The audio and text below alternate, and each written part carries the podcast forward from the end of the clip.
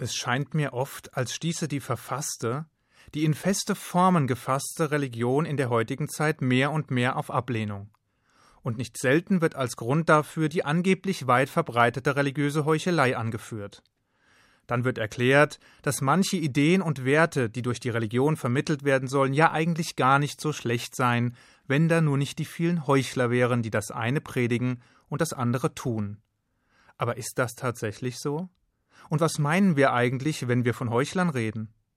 Was wir Juden jedenfalls nicht meinen, das ist jenes Synonym, das bereits vor rund 1900 Jahren Eingang in unseren Sprachschatz gefunden hat und das auf einem weit verbreiteten Vorurteil beruht, das des Pharisäers. Zwar wird der Begriff des Pharisäers bis heute als Musterbeispiel des unaufrichtigen und hinterhältigen Heuchlers verwandt, als klassische Bezeichnung für einen selbstgefälligen und überheblichen Scheinheiligen. Das ist jedoch historisch vollkommen falsch und ursächlich auf eine Verunglimpfung der Pharisäer durch das Neue Testament und vor allem das Matthäusevangelium zurückzuführen. Und während sich die Sedduzäer strikt am Wortlaut der Torah orientierten und den Tempel- und Opferdienst in den Mittelpunkt des Glaubens rückten, bestanden die Pharisäer darauf, neben der schriftlichen auch die mündliche Torah und die damit überlieferten Traditionen als verbindlich anzuerkennen. Sie gaben sich nicht mit dem reinen Wortlaut des Gesetzes zufrieden, sondern erforschten, interpretierten und diskutierten es im Licht der mündlich überlieferten Traditionen. Sie waren es, die das jüdische Gesetz auch nach der Zerstörung des zweiten Tempels lebendig hielten, indem sie es transformierten und evolutionierten und ihm eine Geltung auch abseits des Zentralheiligtums in Jerusalem verschafften.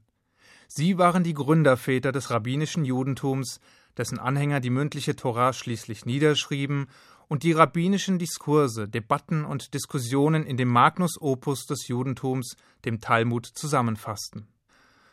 Aber zurück zur Ausgangsfrage. Was verstehen wir denn nun unter einem Heuchler?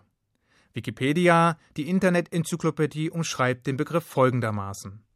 Wesentliche Merkmale der Heuchelei seien das Vortäuschen nicht vorhandener Gefühle oder Gemütszustände sowie das Fordern von Verhaltensformen, die selbst nicht eingehalten würden.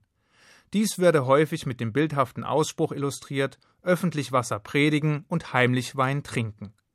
Heuchelei in diesem Sinne werde auch als Scheinheiligkeit oder Doppelmoral bezeichnet. Nun bietet diese Umschreibung zwar ein relativ klares Bild, zumindest in der Theorie, in der Praxis aber ist die Frage, ob jemand ein Heuchler ist, manchmal ungleich schwieriger zu beantworten. Denn letztlich hängt das Urteil darüber, ob jemand ein Scheinheiliger ist oder nicht, von einer ganzen Reihe unterschiedlicher Faktoren ab. Was verlangt das religiöse Gesetz von uns? Was und wer predigt die Einhaltung des Gesetzes?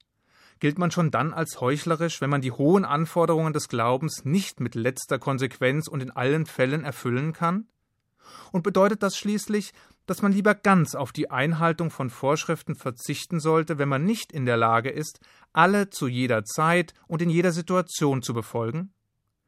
Das gesetzestreue Judentum jedenfalls ist sich der Gefahr und der teils fatalen Außenwirkung bewusst, die durch Juden entsteht, die zwar äußerlich als orthodox zu erkennen sind und die in Einzelfällen aus welchen Gründen auch immer dem Anspruch jüdischer Gesetzgebung nicht genügen. Eben aus diesem Grund und in dem Wissen, dass der Mensch nun mal nicht perfekt ist, gibt das orthodoxe Judentum ein System von Regeln vor, das auf Basis der 613g und Verbote das gesamte Leben vom Aufstehen bis zum Schlafenlegen eines Menschen en Detail regeln.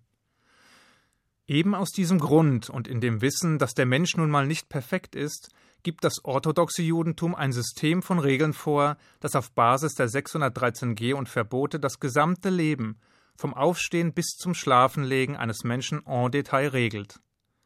Das mag für einen auf seinen Individualismus pochenden Menschen oft merkwürdig und als pure Einschränkung erscheinen. Doch tatsächlich wurde auf diese Weise ein System geschaffen, das die Abweichung von Gesetz und Umsetzung, von Ideal und Realität, von Anspruch und Wirklichkeit auf den denkbar geringsten Wert zu reduzieren sucht. Es ist ein System, dem die Erkenntnis zugrunde liegt, dass beim Menschen der Trieb, das Animalische, das Egoistische, das persönliche Bedürfnis dominiert, sofern er nicht konsequent an seine Bestimmung in dieser Welt und seine Verpflichtung gegenüber Gott und seinen Mitmenschen erinnert wird. Der Charakter eines Menschen wird nicht in den wenigen großen Momenten des Lebens geformt, sondern durch die unzähligen Abläufe und Herausforderungen, mit denen wir Tag für Tag konfrontiert sind. In diesen Situationen bildet sich unsere Identität heraus, verfeinert sich unser Charakter, gilt es, Integrität zu beweisen. Und eben das ist der Grund, weshalb gerade die vielen alltäglichen Abläufe im Judentum so peinlich genau geregelt werden. Sei es die Frage, welcher Schuh zuerst angezogen wird oder was und wie gegessen werden darf. Seien es Fragen der Geschäftsethik oder des zwischenmenschlichen Umgangs, seien es Fragen des Kleidungsstils oder des sexuellen Verkehrs, seien es Fragen eines ethischen Lebensstils oder das Verhältnis zu Gott. Und wenn man nun doch nicht in der Lage ist, all den gesetzlichen Vorgaben zu genügen, obwohl man als Jude erkennbar ist, sich also für alle sichtbar mit der jüdischen Religion und deren Vorschriften, Idealen und Werten identifiziert, ist man dann gleich ein Heuchler? Sicher nicht, denn das Judentum setzt extrem hohe Standards. Wir wissen, dass wir fehlbar sind. Wir wissen, dass wir nicht perfekt sind. Wir wissen auch, dass das Leben nicht nur aus Extremen besteht, nicht nur aus Schwarz oder Weiß, es gilt hier kein Alles- oder Nichts-Prinzip. Das Leben ist aus jüdischer Sicht eine stetige Weiterentwicklung. Wir sind ständig aufgefordert, unser Handeln mit unseren Idealen in Einklang zu bringen, unsere Integrität durch nach außen sichtbare Handlungen zu dokumentieren, unseren Charakter zu trainieren und zu perfektionieren und durch unser Handeln eine positive Veränderung der Außenwelt und unserer Mitmenschen zu erzielen. Im Übrigen gibt es heute, soweit ich weiß, niemanden, der uns im Sinne anderer Religionen stets und ständig zur Einhaltung unserer Gebote anhält. Früher übernahmen diese Aufgabe die Propheten, die versuchten, das Volk Israel auf den Weg der Torah zurückzubringen und die Einhaltung der Gebote einforderten. Doch ein Äquivalent, das diese Tradition nach dem Ende der Ära der Propheten in gleichem Maße fortgesetzt hätte, ist mir nicht bekannt. Nun gibt es dennoch Fälle, in denen jüdische Menschen als Heuchler oder Scheinheilige wahrgenommen werden in denen ihr Auftreten, ihr Kleidungsstil, ihr Anspruch nicht mit ihrem Verhalten in Einklang zu bringen ist. Ist das nun per se zu verurteilen? Und würden wir uns das Judentum nicht frei von Heuchlern wünschen? Ja und nein. Sicher wäre es eine hehre Vorstellung, wenn alle sich in jeder Lebenssituation gesetzeskonform verhalten könnten und würden. Doch das ist angesichts menschlicher Unvollkommenheit nun mal unrealistisch. Aber immerhin macht das Judentum durch seine Gesetze, seine Ideale und seine Verhaltensnormen unmissverständlich klar, was es von seinen Anhängern fordert.